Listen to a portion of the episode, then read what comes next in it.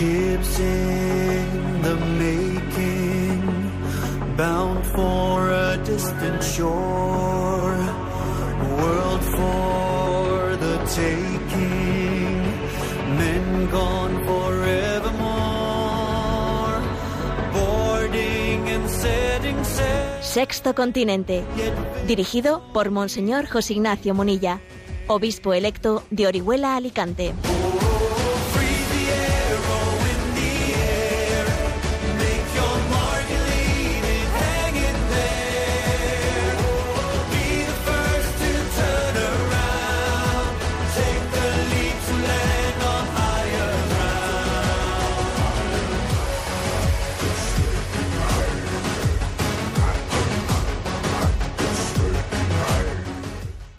Un cordial saludo a todos los oyentes de Radio María. Un día más, con la gracia del Señor, nos disponemos a realizar este programa radiofónico llamado Sexto Continente, que lunes y viernes, de 8 o 9 de la mañana, una hora menos en las Islas Canarias, realizamos aquí en directo en Radio María España.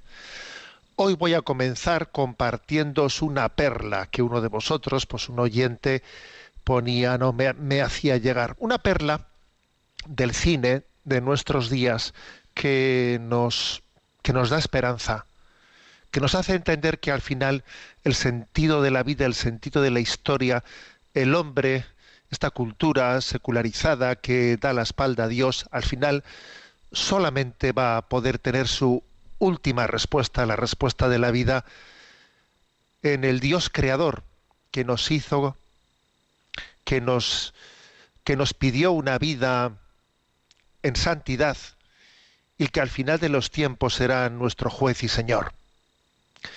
Al final es la divina voluntad, la historia de salvación, la única forma de interpretar toda esta historia. Claro, uno dice, bueno, pero eso la cultura de nuestros días da completamente la espalda a ello, ¿no? Sí, pero de vez en cuando, pues, cuando se hace una reflexión llevando hasta la última, ¿no? Hasta el último límite la reflexión del sentido de la vida aparece, ¿no? Aparece esa perla preciosa que es la respuesta última de la vida, ¿no? ¿A qué me estoy refiriendo? Bueno, me estoy refiriendo a una película que el año pasado, 2021, fue realizada en Estados Unidos, Don't Look Up, en español No mires arriba, en Hispanoamérica ha sido traducida como No miren arriba, no mires arriba en España, una película de ficción que está protagonizada por Leonardo DiCaprio y Jennifer Lawrence, eh, dos astrónomos que intentan advertir a la humanidad sobre un cometa que se aproxima a la Tierra y que va a destruir completamente la civilización humana, ¿no? O sea, termina el mundo, para entendernos, termina el mundo, ese cometa viene, va a chocar contra la Tierra y entonces, bueno, entre todas las escenas, yo obviamente me quiero fijar en una cosa muy concretita, ¿no? Y la cosa muy concreta es cuando ellos están allí eh, pensando plenamente que esa destrucción es inminente, entonces ahí están en torno a una mesa los protagonistas y dicen, ¿qué hacemos? ¿Rezamos? Bueno, pero ¿quién sabe rezar? Si no tengo, ¿qué es, eso de rezar? ¿Qué hay que decir amén? ¿O cómo es esto? ¿no? Y entonces ahí hay una, hay un joven, pues uno de los que ha sido convidados en esa mesa, que sí sabe rezar, ¿no? Y le dicen a él, reza tú. Y él dirige, dirige esta oración, ¿no? Que son 50 segundos. Y bueno, aunque se escucha un poquito así de aquella manera, lo voy a compartir con vosotros porque creo que esta oración eh, en esa película que en este momento pues emite pues eh, Netflix y que ha sido pues podríamos decir no pues una de las más taquilleras etcétera etcétera pues es una perla en medio de esta sociedad de secularización que nos viene a decir que al final al final cuando todo termina cuando todo acaba la única luz está en esa divina divina voluntad de Dios Bueno, en esta casa no es que seamos demasiado religiosos, pero tal vez podemos dar gracias, lo hacemos. A mí no me mires. No sé cómo se hace, cómo es. Decimos amén. No sé. Lo hago yo. Aquí. Yo sé.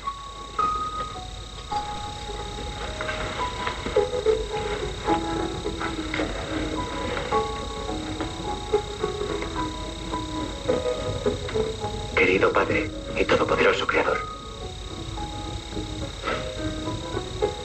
Danos tu gracia esta noche, a pesar de nuestro orgullo. Tu perdón, a pesar de nuestra duda. Sobre todo, Señor, te pedimos que tu amor nos alivie en estos momentos oscuros.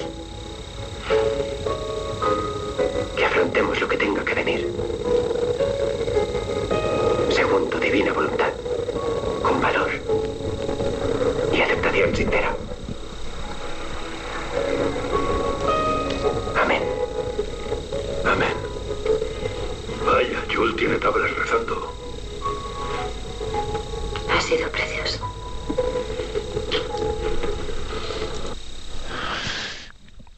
Al final, fijaros, esta oración termina diciendo que afrontemos lo que tenga que venir según tu divina voluntad, con valor y aceptación sincera. La santa voluntad de Dios, tu divina voluntad, ¿no? Es al final cuando todo en este mundo pasa, es al final lo que es determinante, lo decisivo, la voluntad de Dios. Por lo tanto, queridos hermanos, también en esa escena se recurrió a alguien. ¿Quién sabe aquí rezar? Yo, yo sé. Siempre este mundo necesitará de alguien que sepa rezar para que pueda hacerlo por todos sus hermanos, para que pueda dar una palabra de esperanza cuando quienes le rodean pues buscan un testigo de la fe que quizás este mundo ha perdido, pero busca con ansiedad, tú sabes rezar, tú sabes dirigirte a Dios, puedes hacerlo en mi nombre, me puedes enseñar a hacerlo. Pues sí, también nosotros no repetimos esta oración. Danos tu gracia esta noche a pesar de nuestro orgullo, tu perdón a pesar de nuestra falta de fe. Pero sobre todo, Señor, te pedimos que tu amor nos consuele en estos momentos, que afrontemos lo que tenga que venir según tu divina voluntad, con valor y aceptación sincera. Amén. Sexto Continente es un programa que tiene interacción con los que sois usuarios de redes sociales en Instagram y en, Twitter con la cuenta arroba obispo monilla, con los que sois usuarios de Facebook a través del muro que lleva mi nombre personal de José Ignacio Munilla. Recuerdo que los programas anteriores están a vuestra disposición tanto en el podcast de Radio María como en la página web multimedia www.enticonfio.org. Bien, pues con esta entradilla, así de esa perla preciosa ¿no? del cine de nuestros días, introduzco el tema central en el día de hoy, que es, quiero comentar el discurso del Santo Padre a los miembros del cuerpo diplomático acreditado en la Santa Sede. El Papa siempre suele dirigir eh, todas las Navidades, ¿no? Al fin de la Navidad, pues un discurso al cuerpo diplomático internacional que está acreditado en la Santa Sede. ¿eh? La verdad es que la Santa Sede tiene eh, una relación ¿no? y una contribución diplomática con todo el cuerpo diplomático internacional que creo que es una, una gran ¿eh? una gran aportación de la Iglesia Católica al bien, al conjunto del bien, del bien común de la humanidad. Y cada año hace pues un discurso sobre poniéndole el dedo en la llaga en los temas principales. Y entonces, también este año ha sido así, ha sido un discurso largo. Yo quiero eh, hacer mención a cuatro cuestiones claves, ¿eh? cuatro cuestiones claves que son las siguientes ¿no? de ese discurso. El tema, de la pandemia, el tema de las migraciones, el tema de la imposición del pensamiento único y el tema de la carrera armamentista. ¿eh? Son cuatro cuestiones, yo creo que las principales de ese, de ese discurso. ¿eh? Obviamente se pueden también eh, descubrir más temas, ¿eh? pero me parece que son los temas principales. Yo voy a hacer referencia a ellos, ¿de acuerdo? Bueno. Em, pido la luz del Espíritu Santo para hacerlo adecuadamente y para intentar pues ayudar en el discernimiento. Primero es el tema de la pandemia, que ya sé que es un tema delicado, que yo, que yo personalmente en este programa de Sexto Continente he abordado en alguna ocasión. algunos me lo habéis agradecido, otros, sin embargo, ¿eh? pues mm, bueno, pues me habéis escrito de una manera muy crítica, pues, diciéndome que, que, creéis, ¿no? O que algunos creen, ¿eh? pues que, que es equivocada esa postura eh, que mantiene la Santa Sede, que mantiene la Iglesia Católica. Bueno, quiero con mayor precisión hacerme eco de las palabras del Papa, pues para, para decir lo siguiente, ¿no? Bueno, el Papa insiste en que mm, hay una, un gran reto, el gran reto de, cómo afrontar afrontar una pandemia mundial, ¿no? Y cuando se tiene que afrontar algo, pues que que nos afecta a todos y que inexorablemente, ¿no? Pues eh, es un reto común, eh, no es posible que cada uno tenga su estrategia por su lado y entonces que esto eh, acabe siendo pues un cajón desastre. No. Ante un reto común tiene que haber también una directriz común, tiene que haberla. También tendrá que haber un respeto a la objeción de conciencia de la gente, sí, pero tiene que haber una directriz común, si no, el mundo es como un pollo sin cabeza. ¿eh? Bueno, como os podéis imaginar, estas palabras no las utiliza el Papa. Eh, lo hago yo un poco pues eh, a la hora de, hacer este comentario. ¿no? Bueno, el Papa pone el dedo en la llaga de que el coronavirus ha creado un gran aislamiento social y que es importante eh, que nos tomemos en serio la responsabilidad de cuidar de nosotros mismos y del cuidado de los demás. El cuidado de la salud constituye una obligación moral, dice el Papa, ¿no? Una obligación moral un punto importante. Él dice que no nos tenemos que dejar influenciar por las ideologías del momento y por las noticias sin fundamento o en hechos poco documentados. ¿no? A ver, aquí el Papa pone el dedo en la llaga en uno de los problemas de, este, de, esta cultura, ¿no? de la cultura de Internet, y es que mm, uno entra en Internet y allí dependiendo de a qué lugar acuda, pues va a buscar una fuente de información absolutamente distinta de la otra y entonces él, claro, como, como se ha refugiado en una burbuja determinada, allí piensa que hay una lectura de la realidad, el otro se ha metido en otra parte de Internet y ha buscado otra lectura de la realidad y entonces existen análisis de supuestos especialistas en, la materia contrapuestos completamente y entonces al final eh, pues eh, termina termina por ser imposible, inmanejable, pues una política sanitaria común, ¿no? O conjugada, imposible. ¿eh? El Papa dice, cuidado con esto. Es un, la verdad es que es una característica de nuestros tiempos, ¿no? Pues el, el, que una sobreabundancia ¿no? de, de, información a la que todo el mundo puede acceder termine por generar un caos. ¿eh? Desde el punto de vista eh, de la doctrina social católica, es obvio que nosotros siempre hemos rezado por las autoridades, ¿no? Eh, siempre hemos rezado por las autoridades legítimamente constituidas y nos sentimos como con una obligación moral de entender que alguien, o sea, Dios ha puesto a alguien en un momento determinado para que lleve adelante y dirija una política sanitaria. Y ese voto de confianza, que se puede equivocar, ¿eh? claro que se puede equivocar, pero ese voto de confianza forma parte de nuestra fe católica. El voto de confianza a quien legítimamente eh, pues ha recibido una autoridad y tiene que llevar adelante, ¿no? Pues una política, una política sanitaria. La Iglesia, fijaros, ¿no? Eh, la Iglesia tiene ella la eh, podríamos decir, la autoridad o, mm, o la capacitación técnica eh, para decir, a ver, la mejor solución para, para esto son este tipo de vacunas, o son las otras, o son las otras. No, eso en el fondo, eso no nos corresponde a nosotros, es decir, eso es una, una afirmación técnica que a la Iglesia no le corresponde, pero sí que forma parte de la doctrina social de la Iglesia la de decir, existen unas autoridades que han sido eh, legítimamente constituidas, les debemos también eh, pues un, sometimiento, una obediencia civil, les debemos y, y vamos todos a una en esa en ese afrontar un problema común.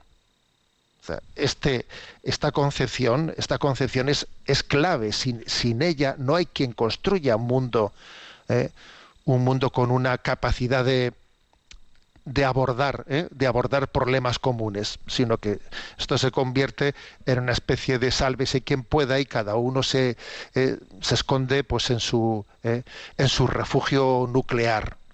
Eh, el mundo está a punto de ser destruido, yo tengo en mi casa construido un refugio y ahí me meto y en él me aíslo consultando la página de internet en la que me sienta más identificado. Obviamente hay que salir de ese concepto. ¿eh?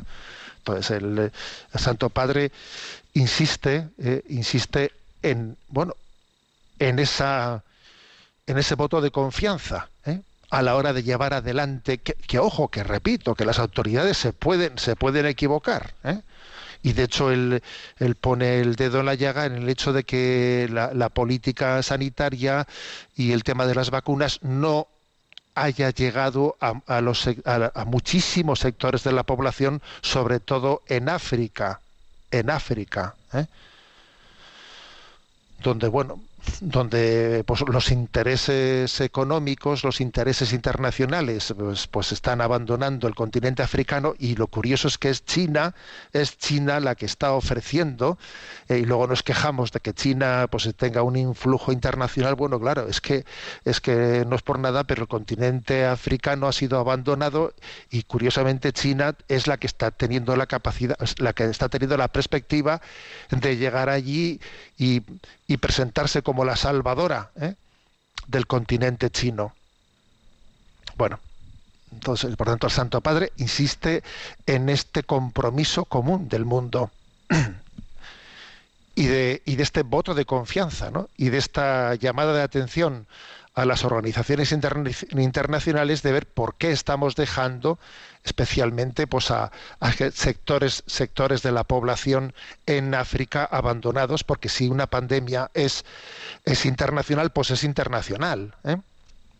bueno este punto primero es, fue uno de los claramente claramente afirmados ¿no? y subrayados por, por el Santo Padre el segundo la segunda afirmación es la, referida a la migración. Bueno, hay una afirmación para mí que es importante, ¿no? Que es decir, que hay una diferencia clave, clara, entre acoger, aunque sea limitadamente, y rechazar totalmente. Es decir, que lo que el Santo Padre dice es, mira, no caigamos en la, en la trampa del todo o la nada. Los grandes problemas se tienen que solucionar pues abordándolos en la medida en que se pueda, en la medida en que se pueda. Es una trampa el decir yo estoy a favor, yo estoy en contra de la inmigración. No, mira, pues lógicamente un Estado, un Estado no puede acoger a toda la inmigración internacional, sería imposible, nos colapsaríamos, ¿eh? pero de ahí a decir, pues yo entonces me, me cierro y, y me centro únicamente en mi bienestar, pues es otro. No, entre, entre una acogida ilimitada ¿no? y un rechazo total, pues obviamente hay que buscar un equilibrio. ¿no? Entonces el Santo Padre dice, eh, la política tiene que ser tiene que ser el arte de buscar soluciones compartidas en las que todos nos impliquemos y entendamos que hay un gran reto en este mundo internacional y que entre todos tenemos que construirlo. Y luego el acento que pone el Santo Padre es el hecho de que tenemos que ir también buscando, a veces no es no estar esperando a que los políticos eh, busquen eh, fórmulas consensuadas eh, plenamente, sino también ir buscando soluciones concretas para personas concretas en situaciones determinadas, ¿no? Y por ejemplo, pues él en su discurso da las gracias a las autoridades italianas porque en el viaje de regreso a Roma desde Chipre y de Grecia, le permitieron traer con él en el avión a un grupo de, de, migrantes que estaban allí en situaciones pues muy concretas. Y obviamente es un pequeño grupo, un pequeñísimo grupo, pero claro, traído en el avión por el Santo Padre en su viaje de regreso es todo un signo, todo un signo ante el mundo que viene a decir, mira, mm, mm, hay que hacer dos cosas al mismo tiempo, ¿no? Una es eh, pues que los gobiernos se sienten y que piensen y que negocien en soluciones compartidas, equilibradas, pero al mismo tiempo también, eh, mientras que se, eh, se hacen esas negociaciones políticas, vamos a dar soluciones, vamos a crear corredores humanitarios dando soluciones a personas concretas y a situaciones concretas, que muchas veces por este camino, por este camino, mm, se ilumina mucho se hacen experiencias concretas de cómo tienen que eh, abordarse las grandes políticas. ¿eh? O sea, afrontemos situaciones concretas, ¿no?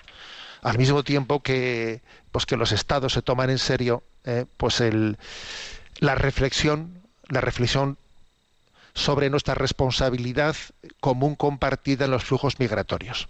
Bueno, tercera cuestión. La tercera cuestión que yo creo que ha sido muy interesante y además yo creo que bastante novedosa. No sé si se había tratado esta cuestión en los, en los discursos del Papa al, cuerpo diplomático, supongo que sí. ¿eh? Es sobre esta imposición del pensamiento único que poco a poco se está generando en nuestra, en nuestra cultura. ¿no? Dice el Papa que hace tiempo que la diplomacia atraviesa una gran crisis, eh, debido a una reducida credibilidad, se toman resoluciones, declaraciones y decisiones de una manera impositiva de una manera impositiva. Por ejemplo, pues lo hemos visto claramente cuando en Europa, en Europa se pretende imponer a Polonia o a Hungría, ¿no? pues determinadas eh, leyes abortistas o LGTB, etcétera, e incluso amenazándoles de que si no si no estamos dispuestos, ¿no? Si no están dispuestos a asumir un tipo de leyes que entienden ellos que, que tienen que formar parte del conjunto de la, de la comunidad europea, pues entonces están dispuestos incluso hasta a darles represalias, represalias económicas. ¿no? Es, es, es tremendo, ¿eh? es tremendo eso, eso que ha acontecido, ¿no? Y dice el Papa, con frecuencia el centro de interés se ha trasladado a temáticas que por su naturaleza provocan divisiones y no están estrechamente relacionadas con el fin de la organización. O sea, pero ¿qué tiene que ver eh, eh, el Banco Europeo con que yo apruebe el aborto? Pero a usted, ¿por qué me hace a mí? Pero ¿dónde está escrito eh, en, la, en, la, Unión Europea que se tenga que se tenga que asumir todo ese tipo de, de leyes? Que antropológicamente suponen una inversión de valores. Pero ¿cómo usted me hace, me hace depender la ayuda económica o la distribución de fondos a una cuestión como esta? ¿no? Temas, como dice el Papa en su discurso, totalmente alejados del fin de las organizaciones internacionales, ¿no? dando como resultado agendas cada vez más dictadas, dice el Papa, por un pensamiento que reniega de los fundamentos naturales de la humanidad y que reniega de las raíces culturales, ¿no? que, han constituido la, identidad de los pueblos. ¿no? Entonces, eh, el Papa vuelve a, utilizar un término que es el de decir esto es una colonización ideológica una colonización pretendiendo que aquí eh, pues se entienda por democracia, por democracia asumir todo ese, ese tipo de contravalores, ¿no? Esa nueva agenda, esa nueva agenda antivida, esa nueva agenda LGTB, de la ideología de género, etcétera, etcétera, ¿no? El Papa le llama colonización ideológica, que no deja espacio a la libertad de expresión. Y el que no piense así es fóbico. ¿eh? El que no piensa así se le pone, se le tacha, ¿no? Se le tacha de fóbico, pero claro, lo que verdaderamente es fóbico es calificar de fóbico a alguien solo porque piense distinto. Eso sí que es fóbico. ¿eh? El Papa en esta línea también denuncia la cultura de la cancelación. Dice él que invade muchos ámbitos e instituciones públicas. ¿eh? Y dice que lo curioso, ¿qué es esto de la cancelación? Bueno, pues que cualquiera que, que haya cometido, ¿no? Eh, o que haya dicho alguna palabra eh, que no que suponga discrepar de esa de ese pensamiento único de esa ideología de género a esa persona hay que excluirla venga se le quitan los cargos tiene que dimitir eh, pues eso no cultura de la cancelación bueno, pues eh, nosotros diríamos, ¿no? Pecado mortal, vamos, o sea, no, has pasado por el aro, no has eh, aceptado plenamente lo políticamente correcto, eh, pues a la calle contigo, ¿no? Cultura de la cancelación. Con esta, con esta manera de proceder, y encima diciendo que esto es para, para proteger la diversidad, ¿no? En el fondo, en el fondo se impide la diversidad, se termina por borrar el sentido de la identidad de cada uno, imponiéndome ¿no? un pensamiento único. Se termina por borrar el sentido de la identidad. Dice el Papa, se elabora un pensamiento único peligroso, obligado a renegar de la historia, o peor aún, a reescribirla en base a categorías contemporáneas, mientras que toda situación histórica debe interpretarse según la hermenéutica de la época, no según la hermenéutica de hoy. O sea, es decir, se empieza aquí ahora, ¿no? Pues a, criticar la historia, pues lo que hizo Cristóbal Colón, lo que hizo el otro, desde una hermenéutica mm, fuera, fuera de, del tiempo y del contexto en el que las cosas ocurrieron, ¿no? Y a cambiar el, a quitar estatuas, a arrancarlas, a cambiar el nombre de las calles, porque parece como que nos escandalizamos de las barbaridades que ocurrieron en la historia. Mira, las cosas hay que juzgarlas en su tiempo histórico. Tú procura eh, escandalizarte más bien de lo que en este momento hacemos mal, ¿eh? y no juguemos al escándalo fácil con lo que ocurrió hace no sé cuántos siglos. ¿eh? Bueno. Mm, en definitiva, ¿no? El Santo Padre pone el dedo en la llaga en este, en, este gran reto, insiste en que la diplomacia está llamada a ser verdaderamente inclusiva, inclusiva, ¿no? En contra de esta cultura de la cancelación. ¿eh? no suprimiendo, sino valorando las diversidades y sensibilidades históricas ¿no? que distinguen a los pueblos, ¿no? lo cual supone tener una, ¿eh? pues una valoración de las culturas, escucharse, ponerse a caminar juntos ¿eh? y, no imponer ninguna agenda ideológica. ¿eh? Parece que ese es un punto clave, clave donde los haya. ¿no? A este respecto, ¿eh? el Papa también aquí hace una, un matiz y es que es, bueno, los católicos no los católicos, los cristianos, creo que aquellos que creemos también en una ley natural, hablamos de que existen valores permanentes. ¿eh? Valores permanentes, decimos principios no negociables, ¿no? Que otorgan solidez y estabilidad a la ética social. ¿eh?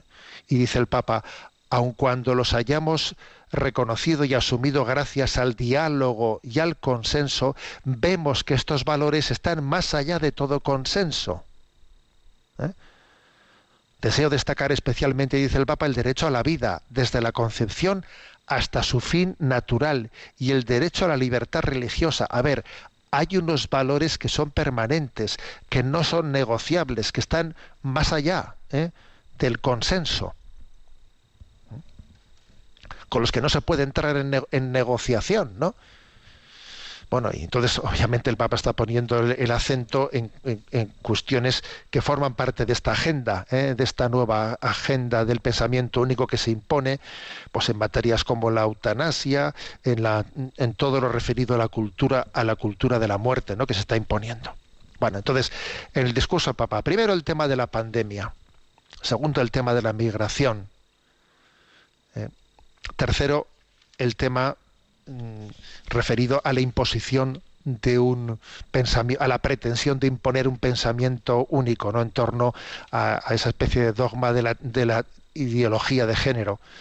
Y finalmente, yo dentro de ese discurso creo que cuando el Santo Padre hace, hace un repaso al cuerpo diplomático de cuáles son los puntos más calientes en el mundo, habla de Siria, habla de Yemen, habla de Israel-Palestina, habla de Libia, habla de Sudán, Sudán del Sur y Etiopía, habla de Ucrania y el Cáucaso Meridional, habla de Niamar, ¿eh? después que hace todo ese repaso de los lugares más calientes, finalmente se centra en el tema, en el tema de las armas, ¿no?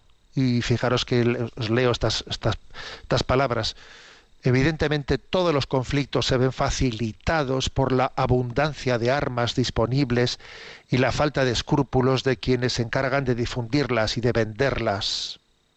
¿Eh?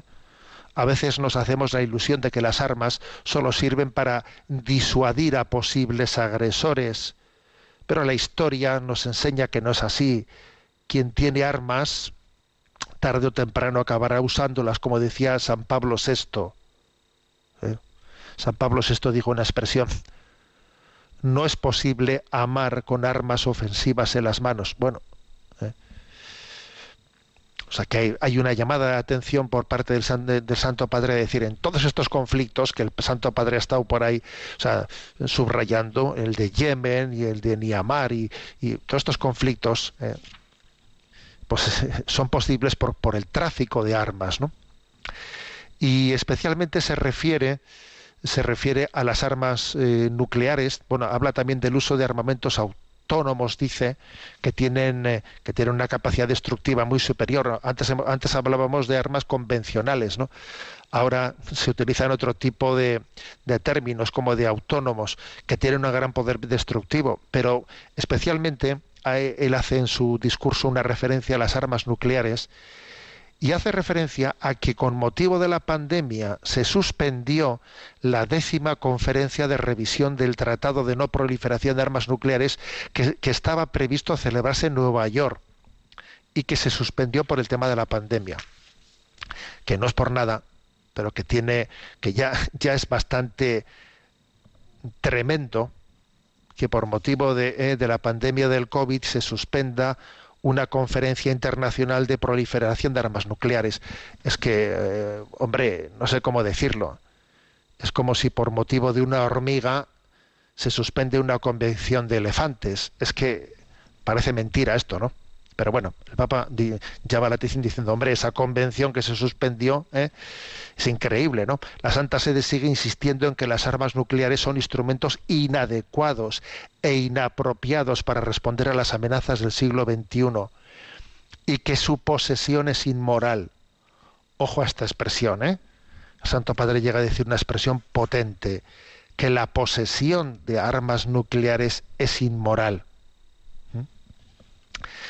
y también pide ¿no? que se reanuden las negociaciones en Viena sobre el acuerdo nuclear con Irán. ¿eh? llegar a, un acuerdo para que no eh, exista el riesgo de que, eh, pues de, que un conflicto armado con armas, con armas nucleares pues, pudiese ¿no? pues, aflorar por no haber llegado a un acuerdo con Irán a nivel internacional. Bueno, como veis, pues, un discurso en el que la Iglesia Católica mm, dice una palabra de sentido desde, desde su doctrina social en este mundo. ¿eh? Mm, tanto en el tema de la pandemia, como en el tema de las migraciones, como en el tema de la imposición de una agenda de un pensamiento único, como en el tema de la carrera armamentista. Bueno, tengo una sorpresa aquí para vosotros y la sorpresa en este momento eh, de nuestro momento musical es ayer resulta 16 de enero, como hoy en día se pone de moda eso, que es Día Internacional de esto, Día Internacional del otro. Bueno, ayer 16 de enero me llamó la atención que era Día Internacional de los Beatles. Bueno, y a propósito de ello me acordé de, de una anécdota que una de las famosas eh, una de las famosas canciones de los Beatles, Let It Be, eh, pues tiene una historia mm, sorprendente. ¿eh? Esta canción, eh, Let It Be, déjalo, déjalo estar, nació eh, de, un sueño de Paul McCartney.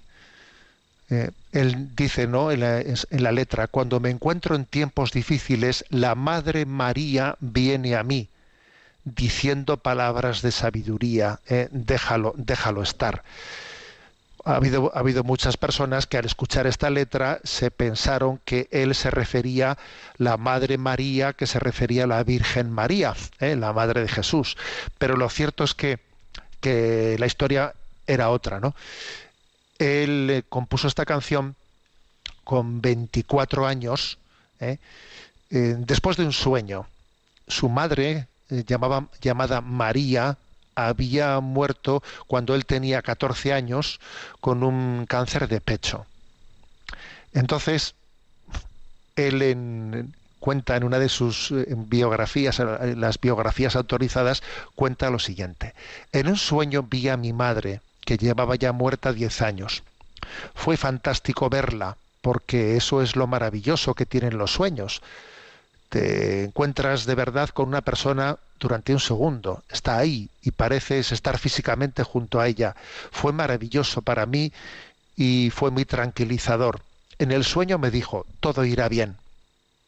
No estoy seguro de si usó la palabra let it be, déjalo estar, pero esa era la esencia de su consejo, era no te preocupes demasiado, que todo va a salir bien. Fue un sueño tan placentero que me desperté pensando, oh, ha sido estupendo poder hablar con ella otra vez. Me sentí muy bendecido por haber tenido aquel sueño. Ello me hizo escribir esta canción de Let It. ¿eh? Es una letra sorprendente que ha tenido, pues, una, en muchos, ¿no? Eh, en muchos que la, que la han ido escuchando, una lectura mariana referida a la Virgen María, ¿no? Porque obviamente, bueno, pues es sugerente la letra. Cuando me encuentro en tiempos de problemas, la Madre María viene a mí hablando palabras de, sabiduría. Y en mi y en mi hora de oscuridad ella está parada justo frente a mí, hablando palabras de sabiduría. Déjalo estar, déjalo ser, déjalo estar. Susurra palabras de sabiduría y cuando las personas con el corazón roto viven en este mundo, habrá una respuesta. Confía, déjalo estar. Escuchamos esta canción de Paul McCartney.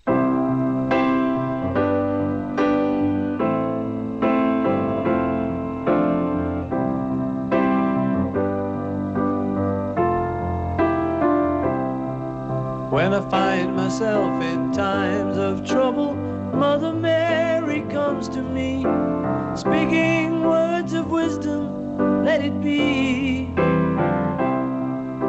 And in my hour of darkness, she is standing right in front of me, speaking words of wisdom, let it be. Let it be, let it be, let it be, let it be. Whisper let it be. And when the broken hearted people living in the world agree, there will be an answer, let it be. For though they may be parted, there is still a chance that they will see.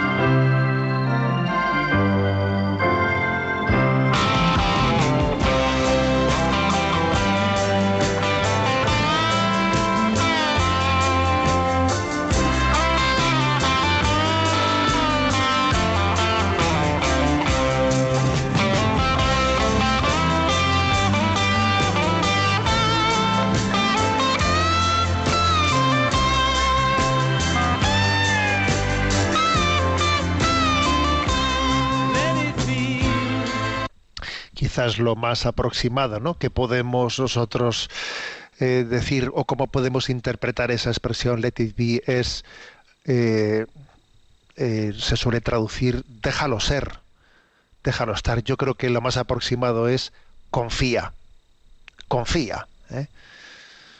la Madre María, la Virgen María nos enseña a confiar, a confiar en la, en la voluntad de Dios. Bueno, seguimos adelante y tenemos nuestro rincón Chesterton. Sabéis que hay un libro que recoge muchos pensamientos de Chesterton y los ordena en forma de aforismos, eh, un libro titulado Un buen puñado de ideas, que está escrito por Enrique eh, García Máiquez y Luis Daniel González, del cual yo me voy sirviendo. Y bueno, pues en, esta ocasión nos toca el aforismo sobre la novedad. ¿Qué cosas dice Chesterton sobre la, novedad? Bueno, primero, él critica el afán de novedad. ¿eh? Cuando la novedad se convierte pues en un ¿eh? Eh, en un falso valor. Entonces dice él dos expresiones muy graciosas. La fe en la novedad es algo muy viejo. Y también dice, nada se hace viejo más rápido que lo nuevo. ¿eh? Bueno, existe por, por lo tanto una idolatría, ¿no? Una idolatría a pensar de que si algo es nuevo, pues entonces es bueno. Si algo es viejo, entonces es malo. ¿Y eso quién lo ha dicho? A ver. Con, e- con esa falsa concepción, con esa simplificación de la realidad, pues se, se cometen muchos errores y uno puede ser fácilmente engañado, ¿no?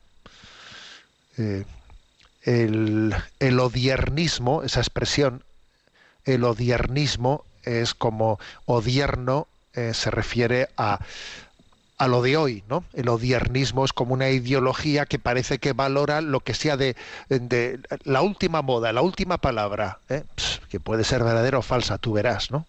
El odiernismo, por lo tanto, es como una ideología que pretende dar valor moral a algo solo porque sea, ¿eh? sea lo nuevo, lo nuevo. ¿eh? Bueno, lo primero que hace pues, Chesterton es criticar esto. En segundo lugar, poner el acento en decir, cuidado, que en realidad no existen tantas novedades, ¿eh? que, muchas veces son reediciones ¿eh? de cosas an- anteriores. ¿no? Dice, la gente es tan aficionada a lo nuevo que ni siquiera le importa si es viejo. La novedad depende de la ignorancia y de la poca instrucción. ¿Eh? Claro, es que te parece que es nuevo porque en el fondo no conoces la historia. ¿eh? Esto, por ejemplo, pasa de una manera muy evidente con los errores filosóficos o teológicos actuales. Es muy difícil que hoy en día eh, pues se formulen herejías mm, que sean verdaderamente novedosas, originales. Es muy difícil que un hereje sea original a estas alturas, sino sus errores serán reformulaciones de viejos errores anteriores. Eh, eso, pues eh, lo, lo hemos escuchado aquí en este programa de Sexto Continente con mucha frecuencia, ¿no? Repito esta frase pues de Chesterton. La gente es tan aficionada a lo nuevo que ni siquiera le importa si es viejo. La novedad depende de la ignorancia y de la poca instrucción. En definitiva, él insiste en la importancia de tener un sentido crítico para discernir, ¿eh? y dice esta expresión, cada novedad tiene su lado absurdo, que ella no ve, aunque ve perfectamente que la anterior novedad era absurda. O sea, no solemos tener la capacidad, la misma capacidad para ver lo absurdo, lo erróneo del momento presente que del momento anterior. Que el momento anterior se juzga mucho más fácilmente, ¿no? Y se sacan los errores del pasado eh, mucho más fácilmente que los que los de la actualidad, ¿no? ¿Eh? Eso, juzgar, hay un, refrán que dice, ¿no? Juzgar a, todo, a toro pasado, ¿eh? a toro pasado, pues claro, eso es fácil. No, no, aquí lo que hace falta es, cuando está aquí delante tuyo el toro, ahora, ¿eh? ahora hay que discernirlo. ¿eh? Entonces, repito la expresión suya, ¿eh? cada novedad tiene su lado absurdo, que ella no ve, aunque ve perfectamente que la anterior novedad era absurda, ya, pero tienes que ver la de ahora. Y dice también él, la nueva generación puede ser admirable en cientos de cosas, pero solo hay una cosa que cualquier nueva generación no puede ser de ninguna manera. No puede ser el mejor juez de lo que es nuevo. No. el mejor juez de lo que es nuevo no suele ser eh, la nueva generación, sino que hace falta un poco de dis- distancia hacia ello. Sin distancia no se juzgan suficientemente las cosas. ¿eh? Dando un paso más, ¿eh? Chesterton, bueno, pues en el fondo viene como a subrayar que existen trampas inherentes al afán de novedad, ¿no? Por ejemplo, dice él, nuestro estándar de vida es el de las clases altas, el cual está continuamente transformando los lujos en necesidades. Y no puede recordar ni el inicio de sus necesidades, ni puede llegar al fin de su afán de novedades. ¿eh?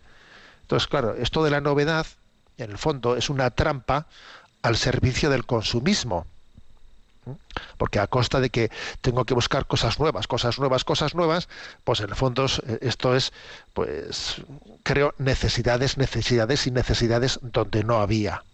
¿eh?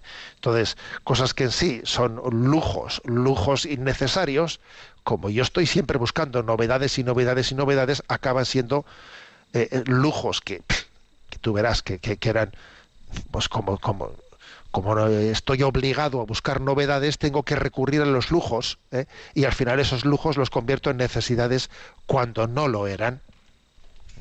O sea que el afán de novedad, en el fondo, al final se pone al servicio del consumismo por el consumismo. Y una reflexión más, que también me parece muy, muy luminosa, ¿no? que por cierto es muy ignaciana, ¿no? Esta reflexión que voy a hacer, porque San Ignacio de Loyola, cuando, eh, cuando da un método en los ejercicios espirituales de cómo hacer meditaciones, etcétera, él con frecuencia suele eh, aconsejar o pedir al ejercitante que haga una repetición. O sea, has hecho una meditación, vale, sí, pero luego repítela, porque en la repetición eso que has, eso que has meditado para que te empape más, ¿no? Con una sola vez igual no te ha empapado, deja que te empape más, ¿no? Entonces dice Chesterton, un hombre se cansará de una cosa cuando le escuche dos veces y otro empezará a comprenderla cuando la oiga veinte veces. Es una reflexión diciendo, cuidado, que a veces me canso de algo, ay, eso ya, eso ya lo sé, Sí, yo ya eso ya lo he escuchado. La parábola esa de, del Evangelio ya me la sé, ya me la han contado. Ya, ya, ya, ya. Perdón, pero hasta que no lo oigas varias veces no te va a acabar penetrando, no la vas a interiorizar, no la vas a comprender en toda su profundidad. ¿no? Luego la, la importancia de las repeticiones es clave es clave ¿eh? frente a esa presentación de la novedad que si no es novedoso no, ya no me interesa no pues eso es una es una falsedad. Si tú siempre buscas lo novedoso lo novedoso vas a vas a patinar por encima de la realidad sin dejar que la realidad te penetre. Vas a hacer siempre no una una recepción superficial de las cosas no y finalmente eh, Chesterton no solo tiene una lectura crítica ¿no? sobre el afán de novedad, sino que, eh, al contrario, él también descubre la mística de la novedad, que en el fondo la mística de la novedad es pues el, el nacer, la esperanza de nacer de nuevo. Sí, en nosotros existe esa, Dios, Dios ha puesto esa, eh, esa esperanza en nuestro interior de poder nacer de nuevo, ¿no? Y fijaros qué expresión tan bonita tiene aquí. Los cumpleaños son una glorificación de la idea de la vida. No los celebramos como recordatorios de un hombre que ha nacido, sino de que puede nacer de nuevo. Y si un hombre puede nacer de nuevo, puede ser tan torpe y cómico como un bebé. Por eso podemos celebrar los cumpleaños haciendo el tonto, ¿eh? en una fiesta. O sea, a ver, que un cumpleaños bien celebrado es también como una esperanza de vida nueva, de vida nueva. Que Dios nos da la gracia de nacer de nuevo. Esta es la verdadera mística de la novedad. ¿eh? Y para que veamos en dónde, en dónde pone aquí el acento Chesterton, termino con esta frase suya. No sería nada deseable que los hombres modernos aceptasen el catolicismo simplemente como una novedad, pero es una novedad. O sea, fijaros, él viene a decir, a ver, lo verdaderamente nuevo es Jesucristo.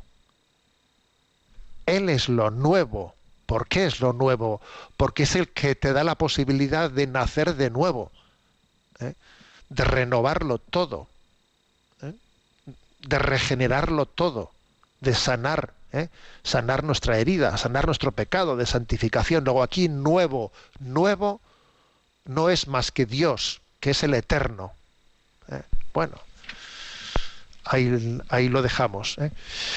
Y vamos a tener en este momento final nuestro rincón del DOCAT, ¿eh? que vamos ya bastante adelantados. Nos toca el punto 262. ¿eh? 262 dentro de, del apartado en el que estamos de preservar la creación. ¿eh? Entonces el punto 262 dice, ¿no están arrebatando las generaciones actuales algo que las venideras necesitarán para vivir? Y responde, sí, sí. Y esto solo se puede cambiar con un giro solidario. Dice por ello el Papa Francisco, eh, la encíclica Laudato Si, número 159. Cuando pensamos en la situación en que se deja el planeta a las generaciones futuras, entramos en otra lógica, la del don gratuito que recibimos y comunicamos. Y si la tierra nos es donada, ya no podemos pensar solo desde un criterio utilitarista de eficiencia y productividad para el beneficio individual. Bueno, o sea, es decir, mm, la doctrina social de la Iglesia nos invita a pensar en esta clave. Yo cómo dejo las cosas para los que vienen detrás mío. Y esto, por cierto, es un principio que, no únicamente es aplicable a la ecología, ¿eh? Esto es aplicable a muchas cosas. Por ejemplo, eh, pues un servidor, mm, creo que en este mismo programa, eh, pues, o si no es en este programa, bueno, pues eh, en alguna conferencia he hecho referencia a que me parece que estamos construyendo un bienestar social a costa de endeudarnos, endeudarnos, endeudarnos, entonces para que lo paguen las siguientes generaciones. Pero, pero ¿qué es eso? ¿Pero qué, pero qué bienestar es este?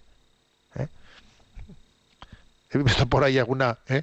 algún comentario en el que eh, critican no esto que esto que eh, bueno el obispo el obispo Munilla ha dicho ha criticado el sistema de bienestar social no actual por su endeudamiento y tal. Claro perdón pues pues claro que sí y lo reitero lo reitero porque cómo o sea qué, qué tipo de de perspectivas esta en la que la clase política, claro, como está pensando en ser reelegida dentro de las próximas elecciones, dentro de cuatro años, pues eh, lo, que hago es eh, prometer el oro y el moro ¿eh? para poder hacerlo. Lo que hacemos es pues, endeudarnos más todavía y tenemos una deuda pública ya de ciento y pico por ciento del Producto Interior Bruto, pero claro, eso es un progreso ficticio, es un progreso que lo van a tener que pagar los que vengan después nuestro, ¿no? Entonces, qué generoso soy yo, sí, qué generoso soy yo haciéndoselo pagar a los que vengan detrás mío.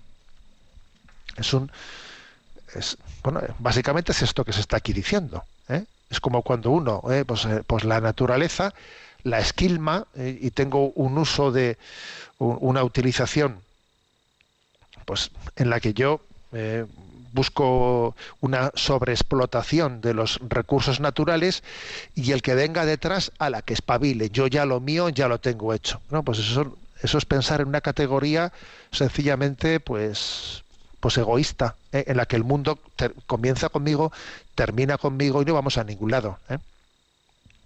O sea que no es que no es que la naturaleza tenga unos derechos que tengamos que respetarlo, como a veces, ¿no? En ese mundo animalista o así se refiere, ¿no? Como si los animales tuviesen unos derechos y nosotros no, eso es. Eh, a ver, los animales no son sujeto de derecho.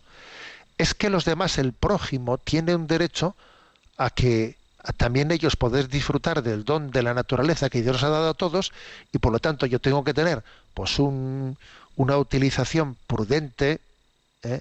prudente, que sea sostenible para que los que vengan detrás mío, eh, pues también puedan disfrutar del que yo he podido disfrutar. O sea, es decir, es pensar en los demás. No estoy solo, no estoy solo. ¿eh? Es como cuando uno ¿no? pues va a un sitio y de repente encuentra a la que ha ido alguien detrás tuyo y, lo ha dejado todo sucio, todo desordenado. ¿eh? Uno, desde luego, el mejor retrato de, a veces de una persona es cómo deja el servicio, cómo deja el váter. Después que ha salido él. Mira, a ver, yo con todos mis respetos, a mí me enseñaron de pequeño que uno un servicio lo tiene que dejar mejor que como lo ha encontrado. Así de claro. ¿eh? voy a un servicio público, voy a un, a, puede ser una gasolinera, en un restaurante, donde sea. A ver, para empezar, yo lo tengo que dejar después de, usarlo mejor que como lo he encontrado. Eso es un principio básico, básico. A ver, esto es exactamente lo que se está aquí subrayando, ¿no? Subrayando en, este punto 262, la importancia de pensar en los que vienen detrás mío. Pensar en esa clave, ¿no? que no es tener una visión egocéntrica de la, de la vida. ¿eh? Bueno, tenemos el tiempo cumplido. Me despido con la bendición de Dios Todopoderoso, Padre, Hijo y Espíritu Santo. Alabado sea Jesucristo.